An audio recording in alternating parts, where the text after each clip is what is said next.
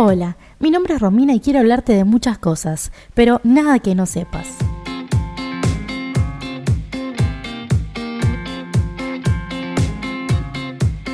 En este episodio quiero hablarte acerca del enojo. Así es. Dicen que si sostenés con el brazo extendido cualquier cosa, por más liviana que sea, por demasiado tiempo, tarde o temprano te cansas. Y yo me pregunto por qué a veces estamos años sosteniendo el enojo por lo que alguna vez me hicieron, por lo que alguna vez me dijeron. La falta de perdón se convierte en esa parte cómoda de la cama, esa parte calentita en invierno o la almohada fresquita en el verano. La amargura es parte de tu diálogo constante, ya no hay vuelta atrás, siempre van a estar en falta con vos. Se instala de a poquito el loco, sigilosamente, como para que no te des cuenta, pero cuando menos lo esperás, ahí está súper cómodo, sentado en el sillón más elegante de tu vida. La pensaste mil veces antes de contarla y ya pareces disco rayado, una y otra vez, una y otra vez contando lo mismo, como si decirlo en voz alta te hiciera más fuerte o doliera menos.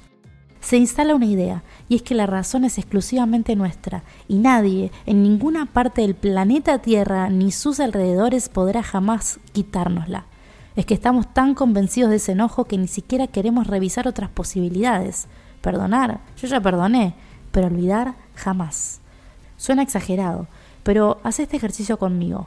Imagínate una historia X con una persona X a la que le contaste hasta tus secretos jamás dichos. Y cuando algo te distrajo, ¡pum! fue y lo contó a las personas equivocadas eso que tanto le habías confiado. Así es, querido amigo, querida mía, has sido traicionado. En esta historia random, ¿eh? ni siquiera quiero que pienses en alguna historia verídica. La traición es el mayor acto que merece todo nuestro enojo porque claramente que traicionan nuestra confianza es lo peor del mundo. Porque como era, lleva 50 años en construirse la confianza y 5 minutos en perderla, algo así, ¿no? Y ahí estás, abriéndole la puerta al máster, al protagonista de una película que te venís haciendo hace cuánto, uno, cinco, diez años. El tipo llega, te saluda, te da el famoso beso de Judas y se sienta. Te pide una copa, un plato de comida y se acomoda cancherísimo en el medio del cora. Qué fácil que fue dejarlo entrar. No bastaron ni minutos para que el tipo poco más y no te pida el registro de propiedad de esa casa tan valiosa llamada alma o corazón. Muchas metáforas, ¿no? Pero es que en alguno de nosotros lo tenemos tan incorporado el loco que hasta habla por nosotros, piensa por nosotros, actúa por nosotros. Y ahí, puff, Pasaron años y años con el señor enojo viviendo dentro de nuestro corazón. Te la pasás años enojado con personas que hasta incluso ya no están en este plano. Ojo que yo no digo no te enojes, digo enojate. Habita el enojo, pero habitalo vos a él, porque ahí es cuando podés entrar y salir cuando quieras, cuando puedas. No dejes que el enojo te habite a vos, y menos lo dejes vivir por años dentro tuyo. Todos fallamos alguna vez, todos nos equivocamos. Yo sé que quizás he lastimado a personas sin intención y no recuerdo haber pedido perdón. Es que tampoco se trata de eso, no se trata de que si yo pude pedir perdón entonces el otro también.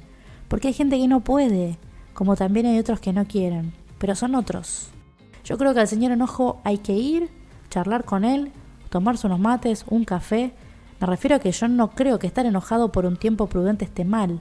Pero ¿sabes qué, man? Después tenés que salir de ahí cuanto antes. Porque ¿sabes qué hace el enojo?